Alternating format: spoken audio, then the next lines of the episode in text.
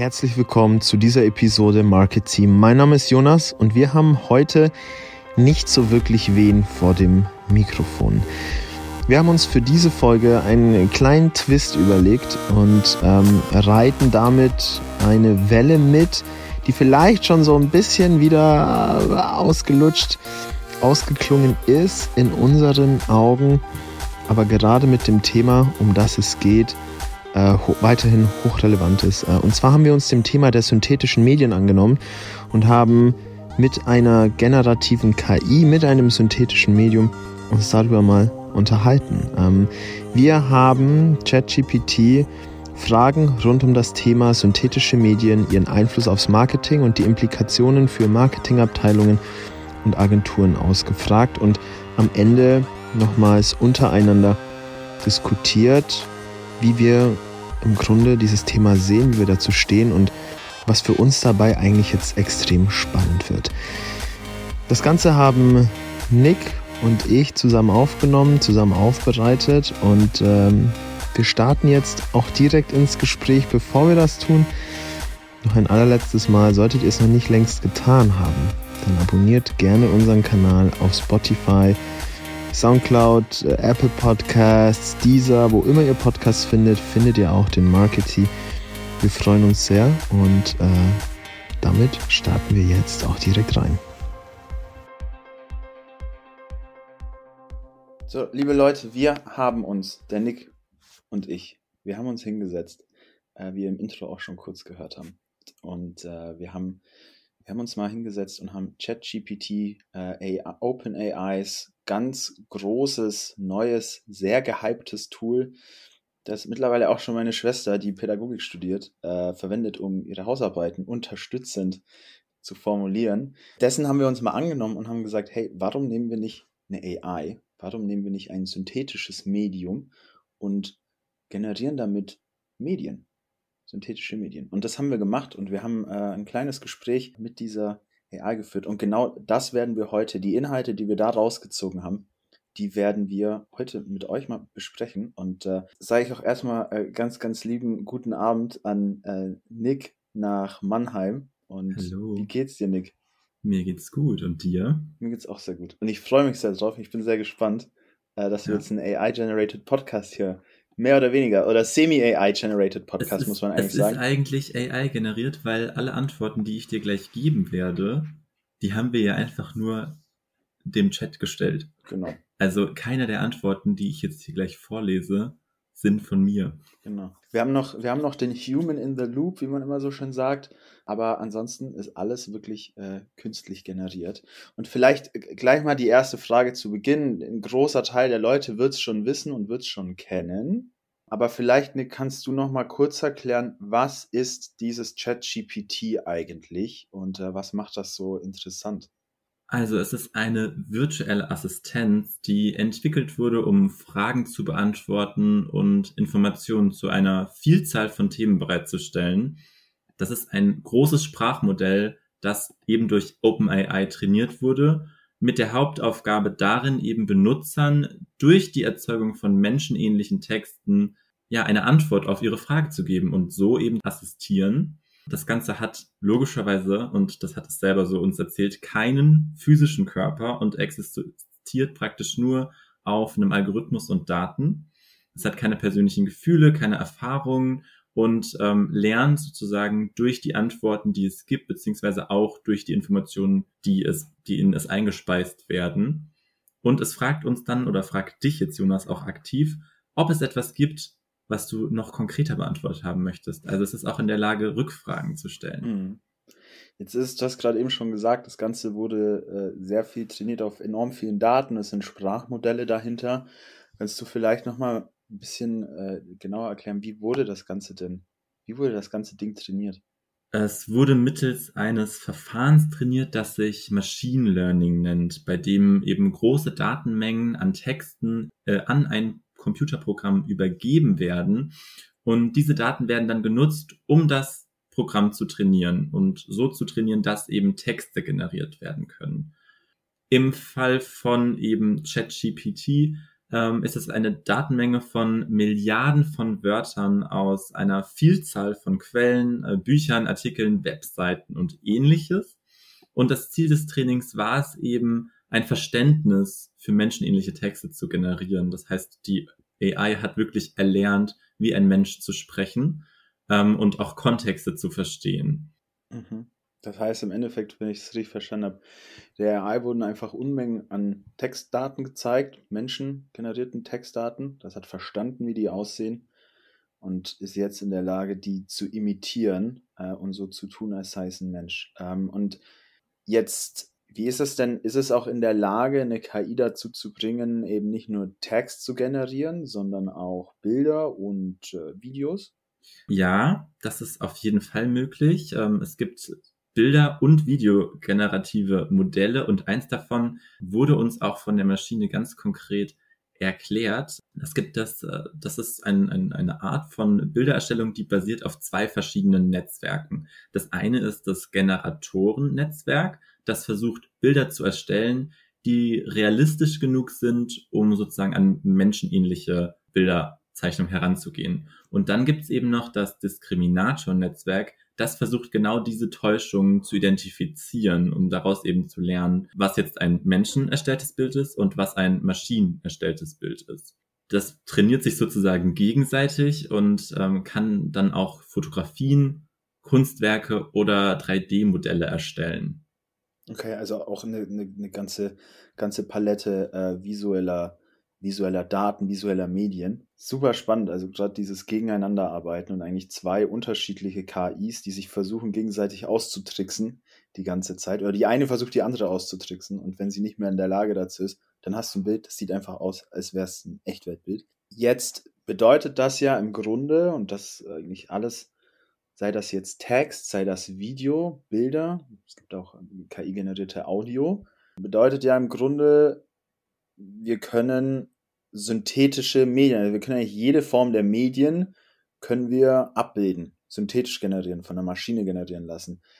Könntest du vielleicht, und das ist ein großes Thema eine große Frage, könntest du mal erklären, was dieses Konzept der synthetischen Medien, Synthetic Media, was das eigentlich bedeutet und wie das eigentlich zusammenhängt mit dem Thema dieser unterliegenden eigentlich Technologie der generativen künstlichen Intelligenz, von der wir immer sprechen jetzt gerade.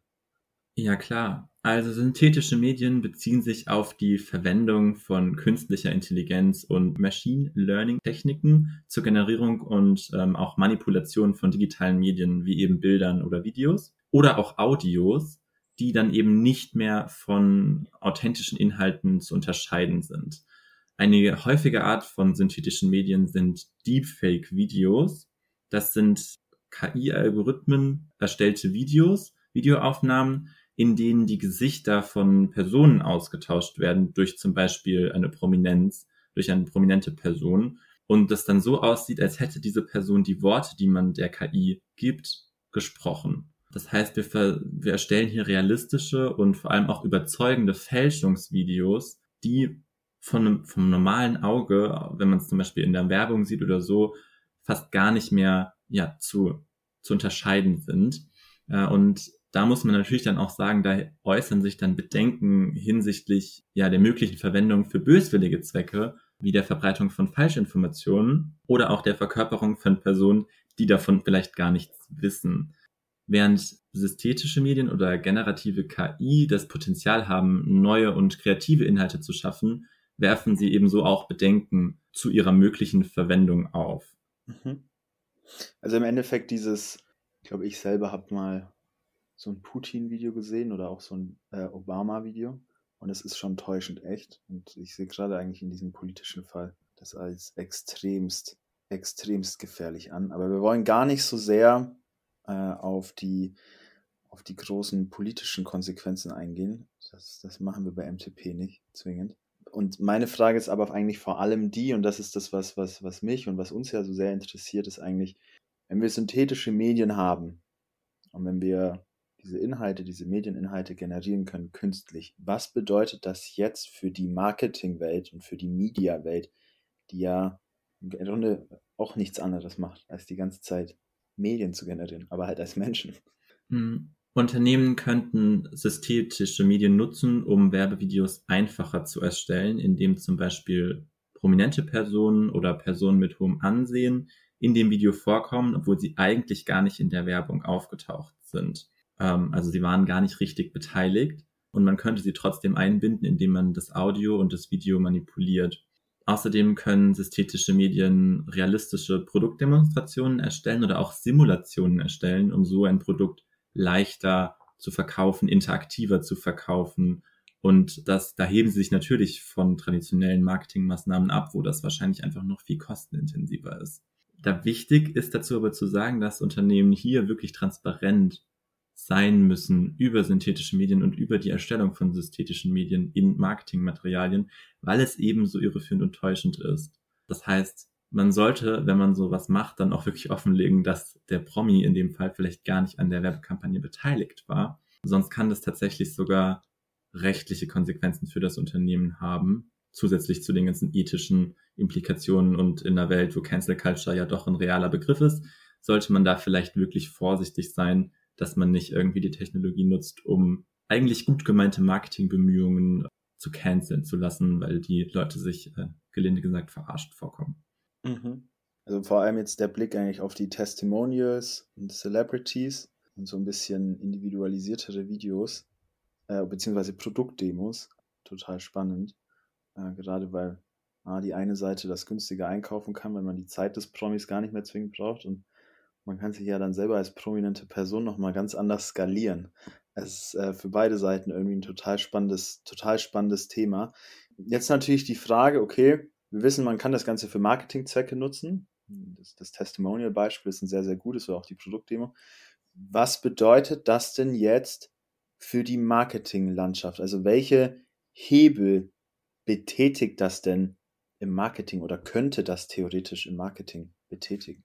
Also da gibt es ganz äh, verschiedene Auswirkungen. Eines ist zum Beispiel die erhöhte Individualisierung. Das heißt, die Medien, synthetische Medien können spezifisch auf die Vorlieben von Zielgruppen angepasst werden, sehr schnell auch zugeschnitten werden und so eben ganz personalisierte Bilder und Videos oder auch Audiodateien ähm, versendet werden. Das ist ein, ein großer Vorteil. Ein zweiter Vorteil ist die erhöhte Beteiligung, da man so zum Beispiel auch Virtual Reality Kampagnen oder interaktive Chatbots verwenden kann, um mit den Kunden schneller zu interagieren, leichter zu interagieren und so auch eine erhöhte Kundenbeteiligung oder Loyalität ja, erzeugen kann. Äh, der dritte Punkt ist die verbesserte Effizienz. Das heißt, wir können eine größere Menge an Medien in einer kürzeren Zeit erstellen was natürlich dann Kostenersparnis ist, Kostenersparnis bedeutet.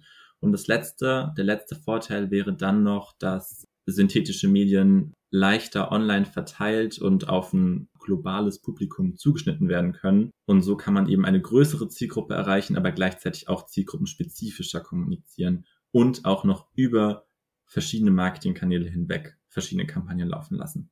Mhm. Also im Grunde zusammengefasst, dadurch, dass, dass es einfach, dass man keine Menschen mehr braucht, sondern eine Maschine das alles generiert, ist es sehr viel effizienter, geht schneller, geht günstiger. Dadurch kann ich ganz viel mehr individuellen Content erstellen. Und der führt natürlich dann, und das kann ich natürlich dann auch sehr viel schneller, einfacher und kostengünstiger machen, zu sehr viel mehr Interaktion mit Kunden und dann in letzter Konsequenz natürlich auch zu, zu mehr Reichweite. Jetzt, wenn ich mir das so anhöre, dann habe ich so das Gefühl, diejenigen, die das insbesondere betrifft äh, oder beeinflusst ganz stark, sind die Parteien im Markt, die Medien erstellen, weil die ersetzt das ja im Grunde. Jetzt wäre meine Frage, gerade bei Mediaagenturen und Marketingagenturen, wie beeinflusst das oder wirkt das auf deren Arbeiten und auf deren Rolle vielleicht auch? Ich habe es ja gerade schon gesagt, Werbevideos, Produktdemonstrationen, interaktive Werbung, alles das, was Werbeagenturen erstellen, kann die KI mittlerweile auch erstellen. Und da hat natürlich dann die Medien- und Marketingagentur einen Vorteil, wenn sie sowas kann und wenn sie sowas machen kann. Das heißt, man kann sich an einem überfüllten Markt hervorheben und Aufmerksamkeit auf potenzielle Kunden oder von potenziellen Kunden erlangen. Und man kann natürlich dann, wenn man diese Medien auch beherrscht, für den Kunden personalisiertere und zielgerichtetere Kampagnen erstellen. Wie schon gesagt, zielgruppenspezifischer, auf, zugeschnitten auf die Demografie. Solche Sachen sind eben mit künstlicher Intelligenz alles möglich. Mhm. Wenn wir jetzt mal so ein bisschen, weil das ist ja eigentlich so die große spannende Frage. Ich meine, der Prozess der Medienerstellung äh, ist ja super kleinteilig und es ist wie so oft bei, bei KI, das ist in der Theorie immer super cool und dann gibt es so ein paar Anwendungsfälle. Ähm, und die Frage ist immer, wo kann man wirklich den Menschen rausnehmen und wo wird er vielleicht gebraucht? Vielleicht die erste Frage, bevor wir da tiefer reingehen, in welchen Punkten eigentlich dieser Medienerstellung, die die Agenturen ja aktuell übernehmen, was sind denn, wie sieht denn der Prozess, bevor wir mal darauf eingehen, wo die KI dann ansetzen kann, wie sieht denn so ein Prozess aktuell eigentlich, ich sag mal, idealtypisch aus? Naja, das fängt äh, ganz klassisch, wenn wir jetzt von der Marketingvorlesung aus denken, äh, an die Zieldefinition an. Dann gehen wir über eine Zielgruppendefinition hin zu dann der eigentlichen Ideeentwicklung für die Kampagne, für die, für die Erstellung sozusagen der Inhalte, mit eventuell einem Moodboard, was man sich baut, um einfach mal so, ein, äh, so eine Skizze, eine Rohskizze zu bekommen. Dann wird eben der Inhalt direkt erstellt. Wir gehen über in eine ja, Feinarbeitsüberprüfungsphase und dann wird das Ganze eben veröffentlicht und am Ende analysiert, gemessen und eventuell optimiert. Nur um mal den Prozess so ein bisschen zu umschreiben.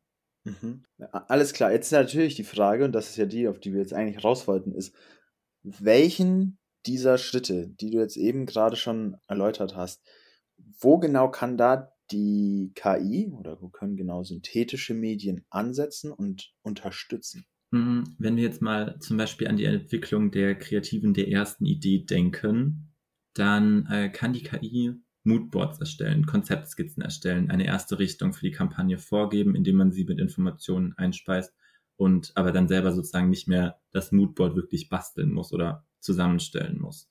Das heißt, da ist auf jeden Fall eine Unterstützung der Kampagne und der leichteren Planung möglich. Zusätzlich dazu können natürlich, wie wir es schon erläutert haben, komplette Medien und Inhalte erstellt werden, also Bilder, Videos, Audio, Text, alles das könnte durch die KI übernommen werden. Ähm, an der Feinarbeit kann es dann natürlich zielgruppenspezifischer, personalisierter, durch eine schnellere Iteration der ganzen Inhalte kann die KI da auch unterstützen. Hm, es kann sozusagen auch die Anzeige, wie man die Kampagne später mal sehen wird, erstellen. Also zum Beispiel, wie sieht das Ganze dann in einem Social Media Setting aus? Wo funktioniert das überhaupt gut?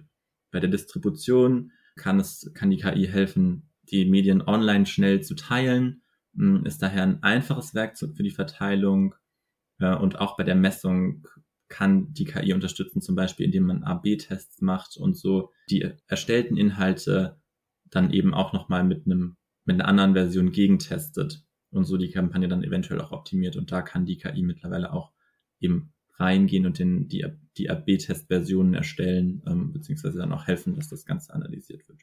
Mhm. Ich finde es super spannend, vor allem eigentlich diesen Punkt, also klar, ne, es fängt an dabei, dass du, vielleicht ein bisschen auch off-script, aber dass du eigentlich extrem schnell extrem viele Grundideen generieren kannst, aus denen du dir dann die wichtigsten für dich selber noch als Mensch rausziehen kannst und kannst das gern verwenden, um die Inhalte zu generieren, schneller zu generieren, dadurch, dass es dann auch so wenig kostet, ab einem gewissen Punkt, ne, das muss natürlich immer einen gewissen Punkt der Qualität auch rein, bist du ja theoretisch, und das ist ein Gedanke, der kam mir jetzt gerade, als du das gesagt hast, gerade mit dem Feinschliff, ist ja, ich kann ja theoretisch eine Werbekampagne erstmal synthetisch erstellen in unterschiedlichsten Szenarien, die auf eine Art in einem Laborumfeld easygoing testen, sehen, welche dieser Versionen funktioniert eigentlich gut.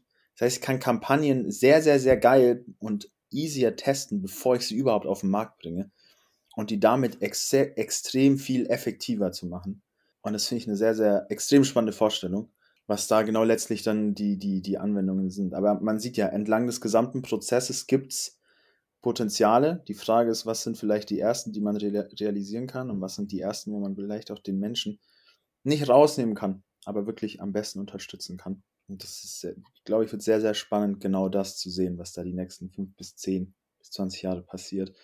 Und jetzt ist irgendwie mal noch so meine, meine nächste Frage, gerade weil wir auf diese auf diese Media- und Marketingagenturen ja gerade auch geguckt haben. Auf Basis dessen, was wären denn wenn man das jetzt mal so im Consulting, McKinsey-Style vielleicht sagen soll, äh, sagen kann, ähm, strategische Implikationen für diese Agenturen, die jetzt eigentlich diesem, entweder dem Gegner der synthetischen Medien oder dem Helfer der synthetischen Medien gegenüberstehen, je nachdem, aus welcher Perspektive sie es betrachten. Hm, wie schon gesagt, haben wir eine hohe Diversifizierung und leichtere Inhaltserstellung, ähm, was Agenturen eine Art Wettbewerbsvorteil geben kann und dadurch auch eine mögliche neue Einnahmequelle für eine solche Agentur erschließt.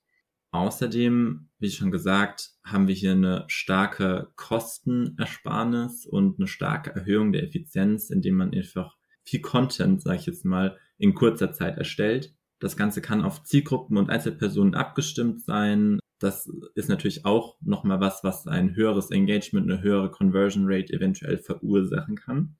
Und auch das ist ein Wettbewerbsvorteil gegenüber anderen Agenturen, die das Ganze vielleicht noch nicht nutzen. Aber man sollte natürlich auch sehen, dass, wie wir schon festgestellt haben, es falsche oder irreführende Informationen in der Kampagne geben kann, wenn ähm, man eben ähm, echte Personen imitiert. Und dieses Risiko sollten Agenturen trotzdem immer noch im Hinterkopf haben und Maßnahmen ergreifen, um sicherzustellen, dass die Inhalte dann ähm, korrekt gekennzeichnet sind. Zu guter Letzt muss in den Agenturen praktisch erstmal eine Grundlage geschaffen werden, um mit solchen Systemen zu arbeiten. Das heißt, man muss Fähigkeiten und Kompetenzen entwickeln und darin auch investieren, damit man dann am Ende wirklich die KI sinnvoll für sich nutzen kann. Das heißt, man muss nicht nur die KI trainieren, sondern auch Teammitglieder, um dann eben diese neuen Wege, sage ich jetzt mal, gehen zu können. Mhm, mh. Du hast jetzt gerade eben eigentlich genau das Thema schon angeschnitten. Leute trainieren. Ich glaube, das, was gerade seit ChatGPT irgendwie so ganz toll wieder durchs Internet geistert, ist der Spruch, es wird dich keine KI ersetzen, sondern ein Mensch, der KI verwendet. Und genau darauf spielt das ja irgendwie so ein bisschen ab. Jetzt wäre vielleicht gerade auch in Bezug darauf meine, meine nächste Frage, was, wo besteht denn jetzt für solche Agenturen aktuell Handlungsbedarf? Äh, abseits dieser Schulungen, was sollten Agenturen oder vielleicht nochmal konkreter darauf bezogen, was sollten Agenturen jetzt machen, um dieses Potenzial, das sich da bietet, das jetzt vielleicht noch nicht zu 100% da ist, das aber in den nächsten Jahren immer und immer und immer mehr kommen wird. Was sollten die tun, um dieses Potenzial zu nutzen, sich abzuheben und ja, eigentlich nur davon zu gewinnen im Endeffekt? Hm, zuallererst muss man da vielleicht mal überlegen, was gibt es denn aktuell schon auf dem Markt und sich da auf den neuesten Stand bringen. Also zum Beispiel mit diesem Chat GPT zu arbeiten, ist wahrscheinlich eine gute Strategie, aber wahrscheinlich auch nicht die einzige. Das bedeutet, man sollte sich hier auf synthetische Medien beziehen und sozusagen erstmal verfügbare Tools und Techniken überprüfen und gucken, was gut funktioniert das kann zum Beispiel auch durch Teilnahmen an Konferenzen und Veranstaltungen stattfinden oder auch Branchennachrichten zu verfolgen oder Blogs zu lesen und Kontakte zu knüpfen mit Experten in dem Bereich, um einfach sich mal up to date zu halten und einfach mal rauszufinden, okay, in welche Richtung kann das hier gehen. Als zweites ähm, muss die Agentur dann aber natürlich auch das Ganze effizient nutzen können. Und da habe ich ja schon gesagt, man sollte da auf jeden Fall in die Fähigkeiten und Kompetenzen der einzelnen Mitarbeitenden ähm, investieren und dazu gehören zum Beispiel auch Schulungen, Trainings oder ähnliches. Und drittens, ähm, um sozusagen grundsätzlich erfolgreich zu sein, ist es auch wichtig, dass die Marketingagentur sich auf dieses veränderte Umfeld eben einstellt und anfängt, klare Strategie zu entwickeln, um mit synthetischen Medien arbeiten zu können und Kampagnen auch an Kunden so verkaufen zu können. Okay. Es ist ja, also ich finde es ein extrem spannendes Thema und ähm, wir können jetzt an der Stelle auch gerade sagen, dass es jetzt alles, was uns die KI eigentlich gegeben hat. Ähm, das war jetzt so ein bisschen die letzte Frage, die wir, die wir ihr gestellt haben und das war die letzte Antwort, die wir ihr jetzt verlesen von Nick äh, bekommen haben.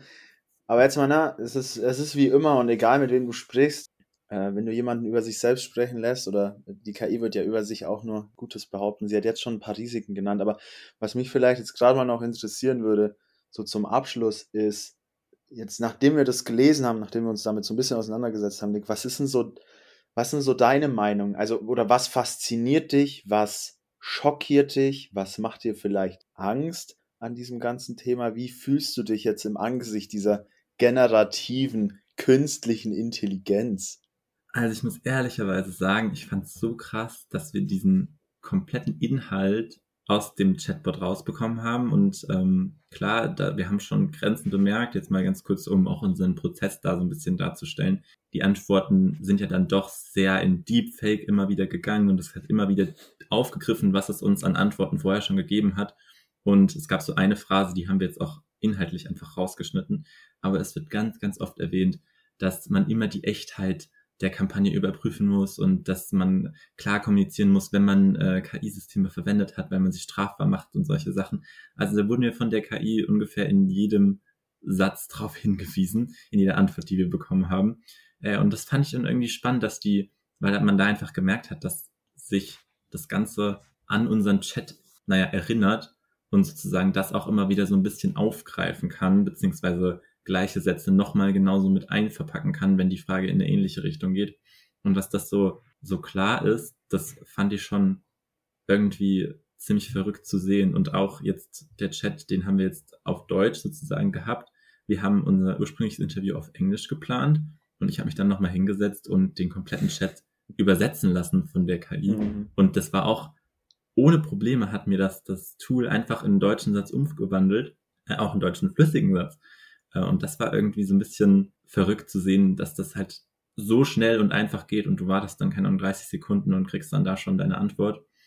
Also es ist äh, auf jeden Fall ein Tool, was man, glaube ich, in vielen Bereichen jetzt nicht nur zur Werbemittelerstellung, sondern vielleicht auch, ich glaube, das ist auch die, der beste Use Case und der Use Case, der wahrscheinlich für die meisten am interessantesten ist, ähm, in Chats auf einer Webseite, der Fragen zum Produkt beantwortet oder ähnliches verwenden kann. Das wäre jetzt so meine erste Assoziation, wo man das verwenden könnte.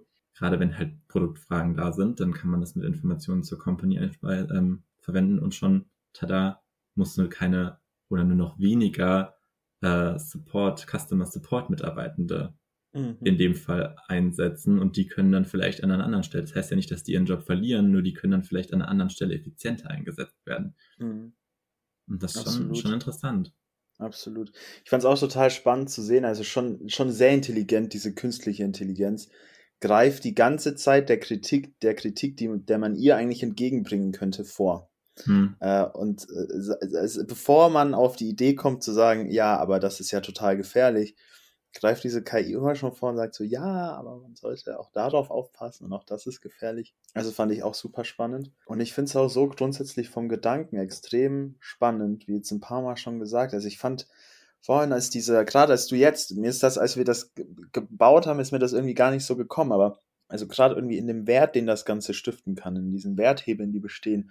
Gerade dieses Thema mit diesen Testimonials, ich fand das so faszinierend, dass Leute sich jetzt selber ja nochmal auf eine auf eine ganz andere Art und Weise monetarisieren und skalieren können. Das habe ich auch gedacht, also als ich es vorgelesen habe. Ja, also wenn ich jetzt jemand bin, der eine Reichweite hat, die was wert ist, eine Brand, die was wert ist, wenn ich heute überall zu einem Dreh hin muss und hinfliegen muss und mich totrackern muss und abstressen muss, dann kann ich mich jetzt äh, äh, theoretisch synthetisieren und kann in irgendwelchen Videos äh, als Deepfake auftreten und daraus Geld machen. Das auf der einen Seite, ja, ist schockierend, wenn es irgendwie um politische Botschaften geht, die, weiß ich nicht, in letzter Konsequenz und im absoluten Worst Case Krieg verursachen können, wenn man das ein paar Schritte einfach weit denkt. Auf der anderen Seite ist das immens faszinierend und ich stelle mir so ein bisschen die Frage, also ne, man kann das ja extrem weit in die Zukunft denken und da jetzt total krank rumspinnen. Aber was ist noch, ja, wie, wie ändert sich der Wert von, von, von Anwesenheit von, von Leuten, die sich aktuell selber monetarisieren und selber produktisieren? Und wie, wie kann man sich dann selber nochmal krasser skalieren eigentlich? Und das finde ich eine, eine total spannende und interessante Frage.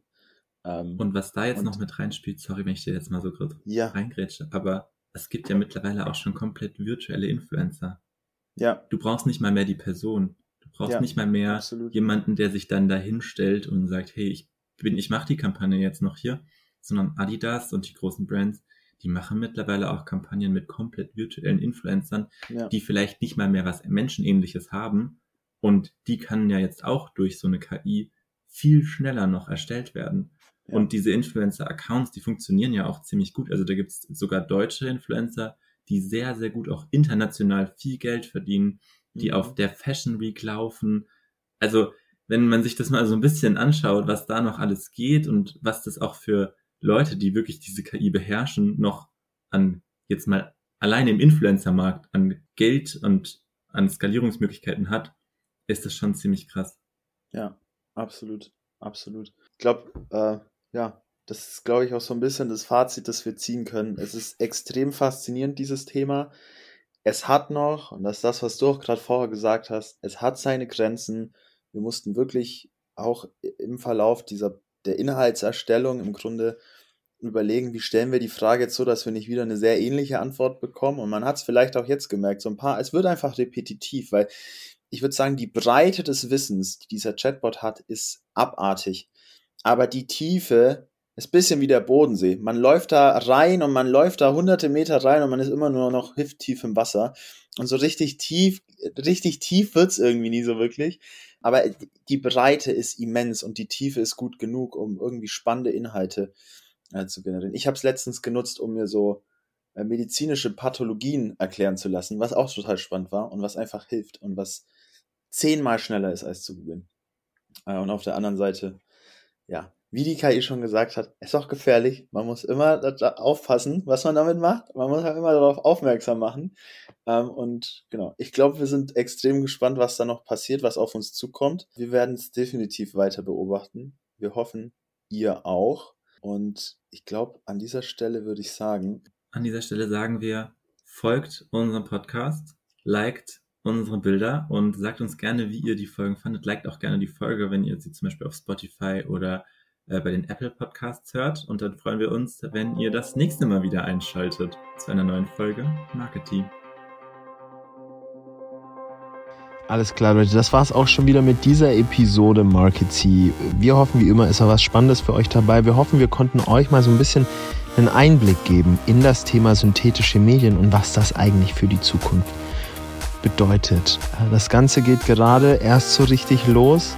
Das Potenzial ist riesig und wir sind extrem gespannt, was wir da die nächsten Jahre noch so sehen werden. Auch abseits von Text in Form von Bild, Video und auch Audio. Bis dahin, nicht abwarten und Tee trinken, sondern rausgehen und einfach mal machen. So wie immer. Wir hören uns dann zur nächsten Folge Marketing.